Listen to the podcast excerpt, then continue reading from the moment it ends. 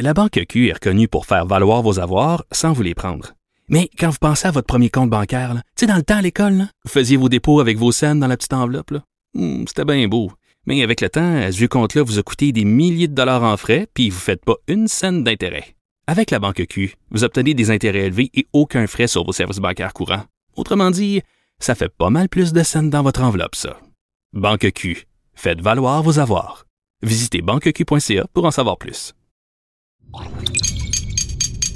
Cube Radio. Il connaît tous les dessous de la politique. L'économie, la santé, le transport. Antoine Robitaille. Là-haut sur la colline. Cube Radio. Bon lundi à tous. Aujourd'hui, à la haut sur la colline en quarantaine, l'assurance emploi est subitement entrée en crise la semaine dernière. On en parle avec le spécialiste et l'historien de ce programme, Pierre Serré, qui est porte-parole du Conseil national des chômeurs et des chômeuses, mais qui a aussi été candidat à la direction du Parti québécois il y a quelques années. Ensuite, c'est la chronique constitutionnelle avec Patrick Taillon, avec qui on répond à une question qui nous est venue d'un auditeur. Mais que se passe-t-il s'il y a incapacité à agir du premier ministre, de la gouverneure générale, du lieutenant-gouverneur? Disons, si un de ceux-là là, attrapait le COVID-19. Mais d'abord, peu de temps avant le point de presse du premier ministre, euh, donc avant 13 heures, on a parlé à Gaétan Barrette, député libéral de Lapinière et ancien ministre de la Santé, qui estime qu'on ne teste pas assez au Québec par rapport aux autres provinces. Au bout du fil, il y a Gaétan Barrette, député de Lapinière et ancien ministre de la Santé. Bonjour. Bonjour. Donc, on s'attend à ce que les chiffres québécois explosent aujourd'hui. Est-ce qu'on doit s'inquiéter, là, parce que, évidemment, je parle du nombre de, gens infectés au, au COVID-19? Non, parce qu'on teste plus. Alors, en testant plus, on va avoir plus de cas positifs. C'est euh, la palissade, c'est une évidence pour tout le monde. Alors, il ne faut pas s'inquiéter de ça. Il ne faut pas s'inquiéter non plus de la croissance journée après journée, parce que là, on arrive dans une période de, d'augmentation euh, imprévue. Critique, hein? Oui, exactement. Ah oui, c'est vraiment, la, la, on me dit que cette semaine, euh, ça va être critique. Même, j'ai un ami médecin qui m'a dit la fin de semaine prochaine, là, ça va être quelque chose dans les hôpitaux. Ben moi, oui, moi, je, ouais, peut-être, mais peut-être pas, parce que je maintiens que la population a répondu euh, assez bien aux demandes de, de, licenciation et de lavage de mains et ainsi de suite. Mm-hmm. C'est pas parfait. Mais c'est vrai, par contre, que dans la prochaine semaine, et certainement les deux, on va voir si ça a eu l'effet ou non. On va le voir. Et surtout, les tests, bien là, euh, là, on tombe dans l'élément qui a le plus d'effet dans le monde, qui est celui de trouver les porteurs et d'isoler pendant 14 jours les porteurs. Et là, on tombe dans la discipline individuelle. Ouais. Dans un monde idéal, là, M. Robitaille, c'est pas compliqué. Dans un monde idéal, on teste tout le monde. Même le monde qui n'a pas de symptômes. Puis celui qu'on trouve, on lui dit, tu t'en vas chez vous pendant 14 jours. C'est ça. Si on fait ça, c'est terminé. Il n'y en a pas. Là. Les hôpitaux fonctionnent comme, comme d'habitude. Les écoles sont ouvertes. Euh, si on était capable de faire ça, là, et les pays qui l'ont fait, ben leur société n'a pas été perturbée.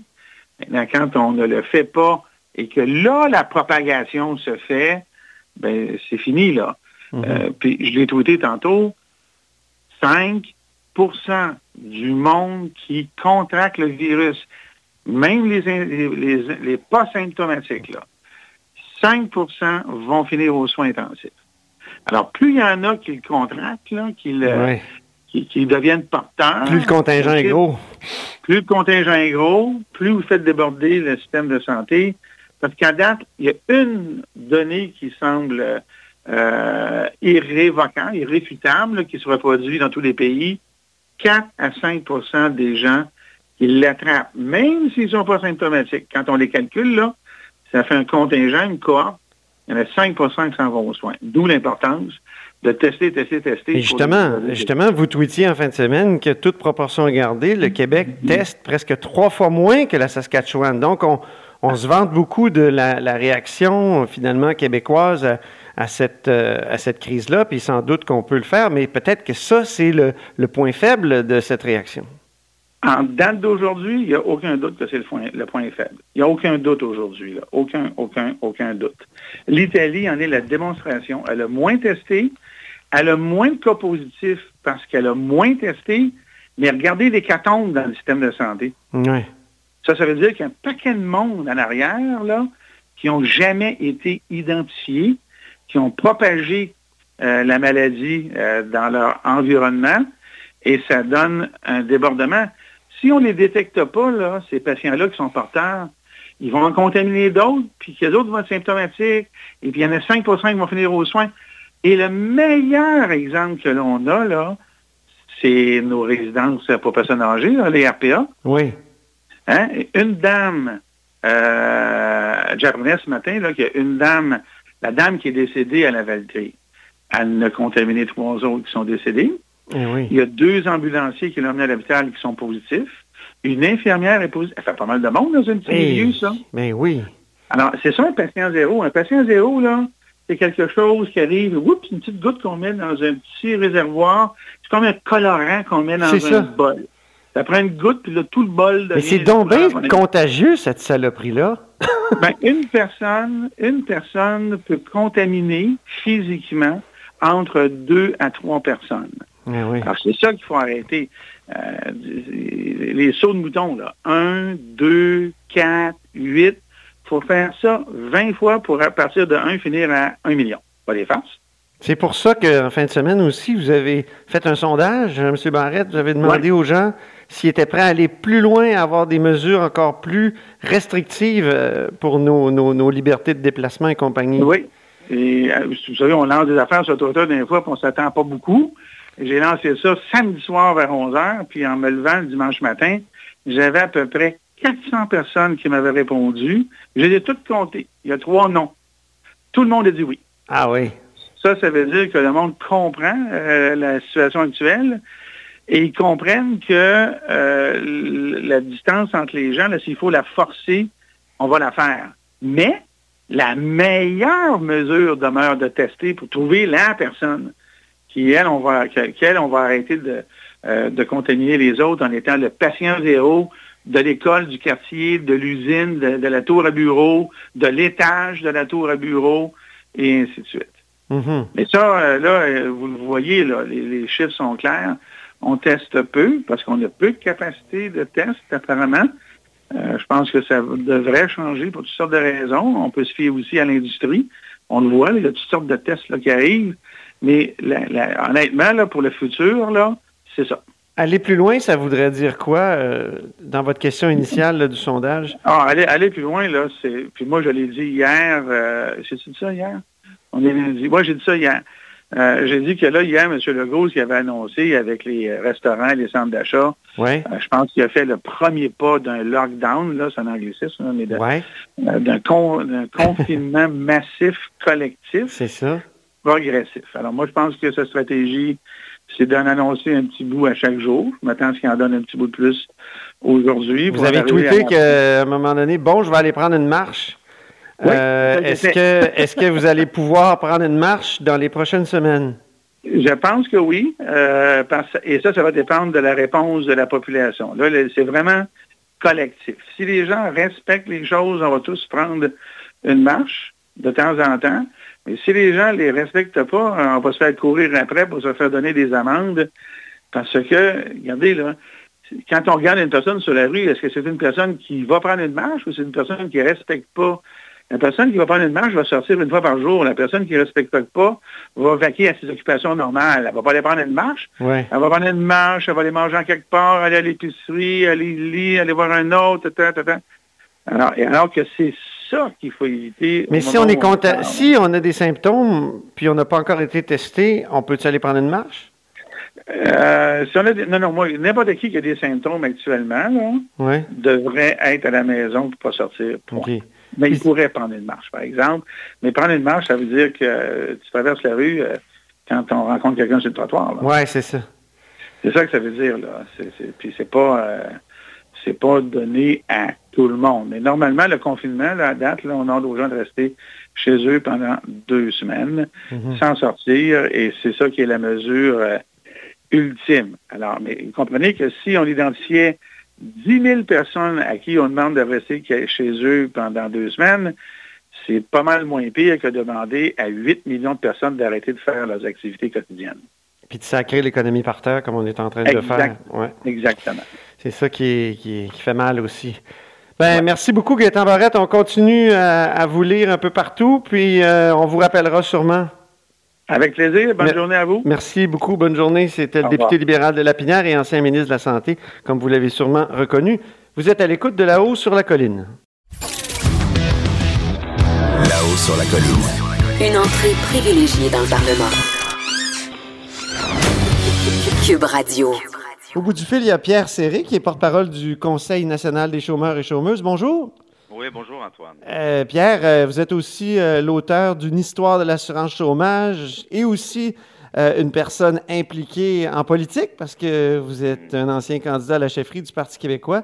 Moi, j'étais curieux de savoir comment vous, vous, vivez ça au Conseil national des chômeurs et chômeuses, là, la, 500 000 demandes d'assurance chômage, emploi, pardon, à travers le Canada. Comment vous vivez ça, vous, au Conseil? Ben, c'est jamais vu. Nous autres, au jour le jour, là, la situation a basculé parce que d'habitude, on reçoit dans nos bureaux, chacun dans nos bureaux, quoi, 15-20 appels par jour, des gens qui ont besoin d'informations sur le chômage, qui ont des problématiques, un litige, on ouvre des dossiers, on intervient. Mais tu sais, genre 15-20 appels par jour. Vendredi dernier, vendredi, on était quoi, le 20, le 20, le 20, le 20, le 21, je crois, pas le 21, le 20. On a reçu 200 appels. Ah, mon Dieu. Dans une journée. Puis on est deux ici. Nous on travaille avec des petites équipes, c'est des petits budgets, c'est l'histoire de notre vie, etc. On a reçu 200 appels, donc ça a été... Moi, je suis rentré au bureau vendredi matin à 8h moins 20.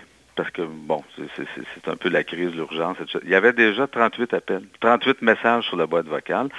Et ça a été comme ça avec mon collègue Gabriel toute la journée, jusqu'à 17 h un peu plus on a répondu à 200 appels et à chaque jour, lundi, mardi, mercredi, c'était entre 100, 120 appels. On a dû répondre à quelque chose comme 700 appels la semaine dernière. Ah, les gens sont extrêmement euh, préoccupés, anxieux. Les gens cherchent l'information parce qu'au niveau fédéral, l'information est distillée au compte-goutte, est compliquée, c'est mêlé. Ils envoient des consignes au fédéral encore ce matin. Ils ont envoyé des consignes concernant les, les parents qui sont en arrêt volontaire de travail, c'est-à-dire qu'ils restent à la maison pour s'occuper de leurs enfants parce que les écoles, les garderies sont fermées, ils ont envoyé des nouvelles consignes d'envoyer ces gens-là en prestation maladie, alors que la consigne des fonctionnaires, c'est de recevoir ces gens-là en prestation régulière. OK. mon Dieu, mais qu'est-ce que c'est ça? Fait que là, on a vérifié avec des fonctionnaires du chômage, on a appelé, on a des lignes directes. Ils sont restés bouche bée on, leur a dit, écoutez, allez voir sur le site du ministère des Finances, etc. Ils sont allés, on regardait ça ensemble, à distance, chacun sur son, ordinateur. Ils sont restés bouche bée. Fonctionnaire a mis ça en attente, allé parler avec ses collègues, sont revenus, on dit, écoutez, on comprend rien, c'est tout croche. Ils ont référé ça à leur supérieur. Puis, mais les gens, eux, ils, regardent ça, puis ils savent plus où donner de la tête qu'est-ce que je dois faire, quelle demande je dois faire, puis les, annonces faites la semaine dernière par le gouvernement, euh, les fameuses allocations euh, oui, oui, vous, vous m'avez envoyé un texte où vous les détaillez. il y a le programme d'aide temporaire aux travailleurs, ça c'est le Québec. Il y a l'allocation de soins d'urgence, puis il y a l'allocation de soutien d'urgence. Il ne faut pas confondre soins et soutien. Exact. Donc, euh, ils ont annoncé quand même pas mal de choses rapidement. Il faut leur donner ça, non? Ben, il l'a annoncé, puis ils n'ont pas donné les détails, puis surtout, c'est pas exécutoire, c'est pas mis en application encore. On peut comprendre les délais parfois d'une coupe de jours, mais moi, je me suis attendu très sérieusement à ce que déjà lundi, le 16 mars, après le point de bascule du vendredi 13, ouais. je me serais attendu à ce que le gouvernement fédéral, pareil comme le gouvernement québécois, débarque sa place publique et nous annonce des mesures d'urgence. C'est-à-dire que ces gens-là à Ottawa aient travaillé 24 heures sur 24 pendant toute la fin de semaine, comme au Québec on le fait. Mm-hmm. Et qu'ils viennent nous annoncer des mesures et qui deviennent exécutoires dans les jours qui suivent. Mais c'est pas ça. Donc, on a attendu. Lundi, rien. Mardi, rien. Mercredi, des annonces, mais c'est des annonces politiques. Par exemple, le fameux autre programme, celui à de soutien d'urgence, qui vise entre autres le monde qui sont travailleurs autonomes, le monde qui sont en arrêt de travail, mais il n'y aurait pas assez de temps de travail accumulé pour se qualifier au chômage ou en réduction de temps de travail. On ne connaît pas les modalités de ce programme-là. Non, c'est ça. On ne connaît pas. Alors, il y a des gens qui m'appellent, travailleurs autonomes, genre les salons de coiffure, on, a décrété hier qu'ils fermaient. bon. Et aujourd'hui, on a beaucoup de téléphones, par exemple, de gens des salons de coiffure. Est-ce que j'aurais droit à ce programme-là? Oui. Êtes-vous capable de répondre? Normalement, oui. Mais on ne le sait pas parce qu'on n'a pas les modalités. C'est ça. On n'a pas les détails. Le gouvernement ne nous informe pas de ça et c'est à venir en avril. Mais c'est parce qu'on est en ce moment dans la crise. Ben oui. Est-ce que vous avez 500 déjà 000, vu ça, Pierre, euh, une situation comme celle-là? Jamais. Jamais, jamais. Puis vous, vous avez étudié l'histoire de l'assurance chômage au, au Québec, là, au Canada. euh. C'est probablement du jamais vu. De- depuis la création du régime d'assurance chômage en 1940, moi, je vois pas dans l'histoire, depuis 1940 à aujourd'hui, on couvre quoi, 80 ans peut-être Ouais. je ne vois pas de moment où il y a eu un pic de ce, de ce, de ce niveau-là en termes de point de bascule, de monde qui se retrouve en chômage aussi rapidement, aussi massivement, par faire la semaine dernière 500 000 demandes de prestations d'assurance emploi, demandes de prestations d'assurance emploi. Pour la même période l'année dernière, la même semaine en mars l'année dernière, il y avait eu 27 000 demandes. Ah non, c'est fou. Alors, c'est énorme. La machine Est-ce que le système va s'effondrer. Pierre Serré? Il y a une possibilité que tout s'effondre, là? Non? C'est sûr qu'on on- on- il va y avoir des conséquences à tout ça. C'est-à-dire qu'en ce moment, la si on parle de la machine d'assurance emploi, a de la misère, à surchauffe. Déjà, c'est une machine qui était pas mal, comment dire, pognée dans des délais administratifs, euh, qui avait bien de la misère, à, ne serait-ce qu'assumer avec des taux de chômage très bas Mhm. les demandes de prestations, puis agir avec diligence. Avec la crise, on voit en ce moment une machine qui surchauffe. Donc, les lignes téléphoniques sautent. Le site Internet pour faire des demandes de chômage, souvent, saute. Et chaque demande de chômage, 500 000 demandes, il va manquer de personnel pour agir avec diligence rapidement. Parce que les gens ont besoin de recevoir des prestations assez rapidement. Fait que tout ça surchauffe et puis en même temps, je regarde du côté de travail autonome parce que nous, on reçoit des appels de partout. Ben oui. Mais genre les coiffeuses, les salons de coiffure que j'ai évoqués tantôt, mais il y en a d'autres, les petits commerçants qui doivent fermer. Il y en a qui, qui, qui rentrent dans le gravel, il y en a qui n'ont pas beaucoup de marge de manœuvre. Puis pendant ce temps-là, les factures rentrent, le loyer rentre, les loyers au centre-ville sont élevés. Il y a des gens qui passeront pas au travers. Non. Il y a clairement des gens qui passeront pas au travers. Il y a des gens qui vont être affectés financièrement. Euh, des Il n'y a travailleurs pas un gros surplus à la- dans la caisse d'assurance chômage actuellement qui pourrait être utilisé? euh? C'était pas des gros surplus parce que c'était euh, en ce moment le surplus accumulé à l'assurance chômage est 4 milliards. Parce que volontairement le nouveau gouvernement qui est en place depuis 2015, l'automne 2015, Oui. c'est privé. Ah, Et volontairement, c'est un choix qu'ils ont fait de se priver de recettes. C'est-à-dire, ils ont baissé de façon importante le taux de cotisation d'une pièce 88 en 2016. Ils l'ont diminué à 1,58. Ils sont privés de 16% de revenus. 16% de recettes, ben, c'est beaucoup d'argent. C'est vraiment, c'est des milliards et des milliards. Nous, on leur disait, faites des réserves. Faites des réserves. Quand ça va bien, faites des réserves. Et ils n'ont pas voulu. Et là, ben, on se retrouve dans cette espèce de cataclysme, Ah oui. de, de coup de foudre qui nous est tombé dessus. Alors, c'est clair que la Caisse d'assurance chômage va tomber en déficit. C'est un peu aussi son histoire à la Caisse d'assurance chômage. Les coups durs, on tombe en déficit. Et les années d'embellie par la suite, ben, on peut réenflouer cette caisse-là, puis refaire de nouveau, s'ils le veulent, des réserves. Bon, Est-ce que le, gouver- le gouvernement a vraiment manqué de prévoyance, là, le gouvernement Trudeau? Complètement. Oui. Ah oui. Complètement. Puis dans le cas de la crise du coronavirus, on sait depuis janvier, à partir de l'Asie, et que tout ça s'en vient. Et il y a des gouvernements en Europe qui, pré- qui préparaient depuis dé- déjà trois semaines des mesures à mettre en place pour euh, contrer. Puis bon. Ici au Canada, moi je sais, j'ai eu des échanges avec certains ministres. Je sais qu'ils parlaient entre eux de, de, de, de, de cela s'en venait et qui devraient prendre des mesures, etc. Et en même temps, quand tout ça arrive, quand ce point de bascule arrive, quand on décrète l'état d'urgence, finalement, sa- sanitaire, ben, c'est comme s'ils étaient pris de court, puis qu'ils ont eu de la misère à réagir au niveau, par exemple, du soutien aux revenus, parce que c'est c'est gros, c'est énorme, des centaines de milliers de personnes qui, d'un coup, perdent leur emploi, oui. et ont eu de la misère à réagir. C'est assez étonnant. Soit dit en passant, ils n'ont pas touché au régime d'assurance-emploi qui reste intégralement le même. Ils ont juste créé des programmes d'allocation euh, spéciaux. Ils en ont fait l'annonce. Encore une fois, on ne connaît pas les modalités, on a hâte de les connaître. Les gens ont hâte de connaître ces modalités-là, voir à quoi ça va ressembler. Mais en ce moment, les gens sont pris avec les- le cadre actuel de l'assurance-emploi, puis on ne sait pas trop. Dans bien des, dans des Mais secteurs, pour l'assurance emploi, est-ce qu'ils n'ont pas réduit le délai de carence de deux semaines à une semaine? Est-ce Ben- là, là, je pense que vous, vous proposez de, de- de carrément l'éliminer en en entier. Oui, ben ça, il l'avait fait en 2016 Ouais. et, et c'était bien. Euh, effectivement, ce gouvernement-là a, sur certains sujets, apporté des améliorations à l'assurance emploi depuis 2016. Ce fameux délai de carence qui était de deux semaines à l'époque, et depuis toujours à peu près, avait été réduit à une semaine. Dans le cadre de la crise actuelle, ce qu'ils ont fait, c'est seulement pour les demandes de prestations maladie rattachées au coronavirus. Là, le délai de carence est suspendu. Mais pour tout le reste, le délai de carence est maintenu. Et nous, on pense que si on veut aider et, et- et soutenir le revenu des gens, on devrait, de- pour la crise, le temps de la crise, juste le temps de la crise, euh, annuler le, le- le- le- le- le- le délai de carence dans toutes les catégories de prestations, ce qui serait plus simple. Moi, je pense par exemple aux gens, puis aux fonctionnaires aussi, c'est-à-dire, si tu fais une demande en prestation maladie en ce moment, liée au coronavirus, ta demande est faite, tu es dans la machine, merci, bonjour. Sauf que tu dois appeler, appeler à tel numéro de téléphone pour indiquer que tu as fait une demande en prestation de maladie, pour demander qu'on annule le, le délai de carence. Et en ce moment, cette ligne-là ne marche plus. Ah bon? Depuis ce matin, les gens nous appellent en pensant c'est-tu moi qui, qui ai le mauvais numéro, etc. On l'a essayé. Et, et puis voilà, ce Ouais. numéro-là. Si on aurait tout simplement dit on annule, on, pour le temps de la crise, pas de délai de carence, donc pas besoin d'appeler à tel numéro de téléphone, etc., pour confirmer. La vie de tout le monde serait plus simple, la vie des fonctionnaires serait plus simple. Et, euh, soit dit en passant, si on parle des fonctionnaires, Oui. eux En terminant. ne oui. voient pas un contingent d'autres fonctionnaires venir porter main forte, je ne vois pas comment ils vont s'en sortir.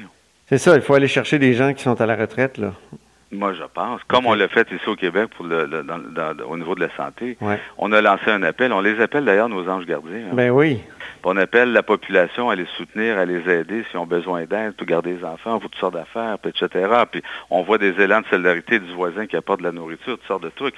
Mais on a fait appel aux retraités, puis il y a eu quelques milliers de personnes d'ailleurs qui ont offert leur service.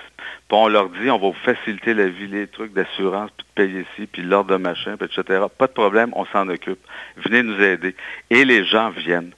Au niveau de l'assurance chômage, on devrait simplifier en ce moment, le temps de la crise, les règles, faciliter un peu tout ça, la vie du monde, puis la vie des fonctionnaires, puis appeler des gens qui sont à la retraite à venir donner prêter, Ouais. à venir prêter main forte. Ça aiderait tout le monde. Ben merci beaucoup, Pierre Serré, euh, pour toutes ces, ces observations-là. Puis on- vous allez continuer, évidemment, à regarder ça aller. Puis on va sûrement se reparler. Merci.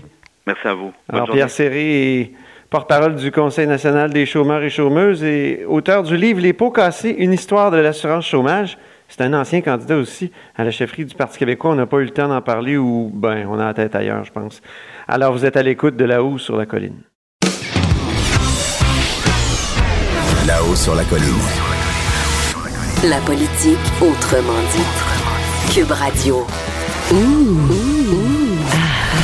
On s'érotise une question constitutionnelle à la fois. La traduction constitutionnelle La question constitutionnelle. Et Patrick Taillon est au bout du fil. Bonjour. Bonjour Antoine. Patrick est professeur de droit à l'Université Laval, mais surtout notre chroniqueur constitutionnel. Eh bien, on va répondre d'abord à une question d'un auditeur, euh, donc sur l'incapacité à agir du premier ministre, du gouverneur général, du lieutenant-gouverneur. Sa question est la suivante. Lui, il s'est concentré sur le gouverneur ou la gouverneure générale. Il demande quelle est la convention constitutionnelle au Canada pour la continuité du gouvernement qui remplace la gouverneure générale en cas d'incapacité à exercer sa fonction. On envoie un fax à Londres.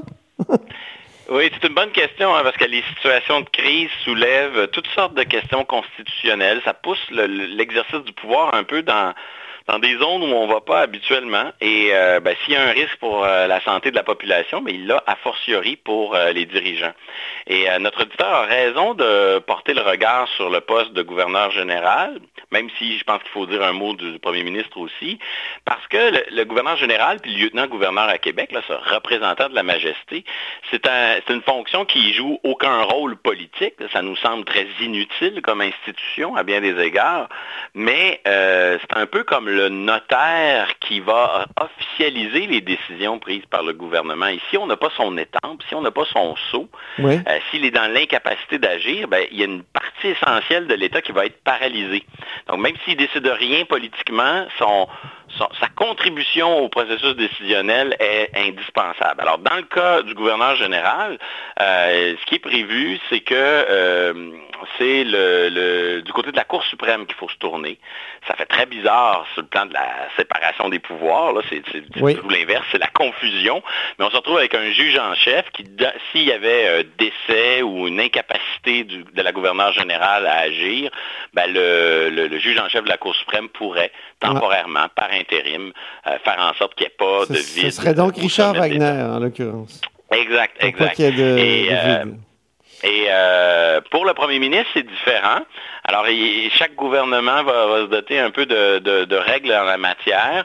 Sous le premier ministre Harper, par exemple, il avait choisi de ne pas avoir de vice-premier ministre, puis il avait indiqué un ordre de successeur en cas de, décès ou d'incapacité, et il avait établi l'ordre en fonction de, préférences, selon l'importance euh, ou la confiance qu'il avait dans certains de ses euh, ministres. Pour, le, pour le premier ministre Trudeau, euh, sous son précédent mandat, euh, il avait fait la même chose, mais il avait établi une succession, un ordre de successeur en fonction de, de l'ancienneté.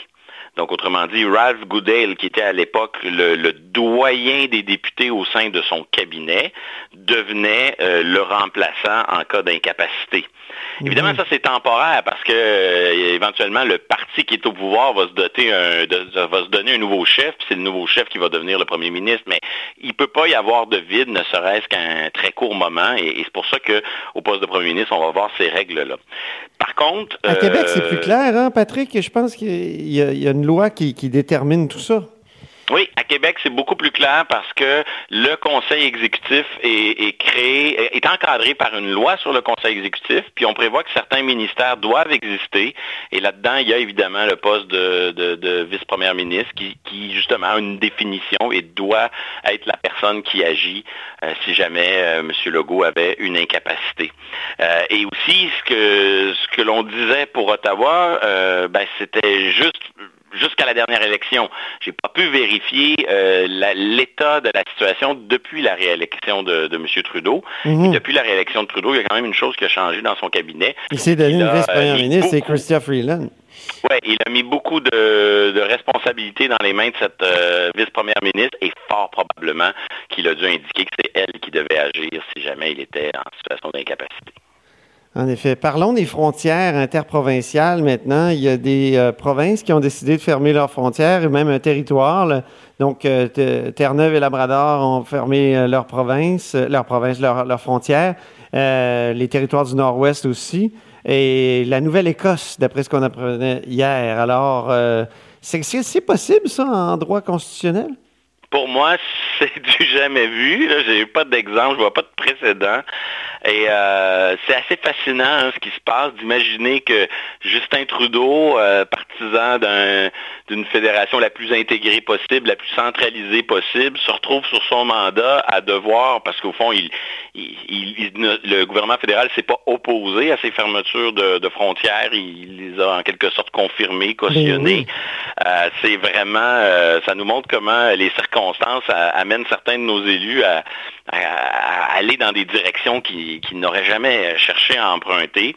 Euh, l'idée de frontières interprovinciales, euh, dans la Constitution, on, protège les provinces contre des modifications à, leurs frontières. si on voulait réduire la taille du Québec, on leur donne un mot à dire. Mais sinon, pour le reste, il y a plutôt des dispositions qui vont dans le sens inverse, qui empêchent les provinces de créer des barrières interprovinciales. Mhm. Euh, et, le fait qu'en ce moment, on, limite la liberté de circulation de cette façon et qu'on établisse ces, frontières à l'intérieur de la fédération euh, me semble tout à fait sans, précédent, probablement tout à fait justifié par les circonstances, mais ça montre que euh, d'une certaine manière, ce, pays est très vaste hein, dans une situation de, de pandémie et que justement, au moment où il y a un besoin de frontières, émergent soudainement des, des frontières interprovinciales qui, dont la base légale est probablement discutables en temps normal,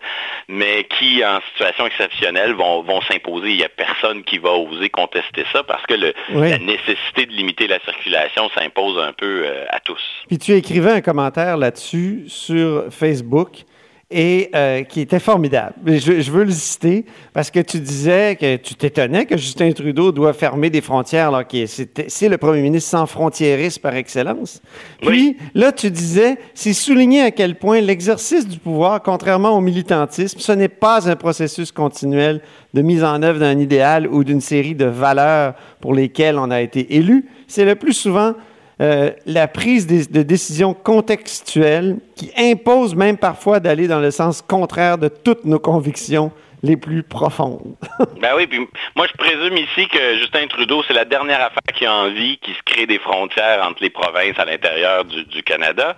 Mais d'une certaine façon, l'heure n'est pas à s'opposer à cela. S'il s'y oppose, probablement que son opposition serait peut-être même pas efficace.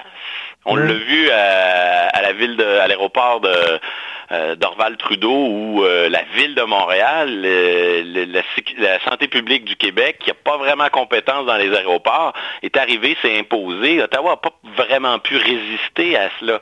Il y a, une espèce de, de, climat de nécessité qui impose la crise, qui force les acteurs politiques à aller dans des directions euh, qui, qui sont vraiment pas intuitive et qui y a de bon cœur ou à reculons, ça change rien, ils sont obligés d'y aller quand même.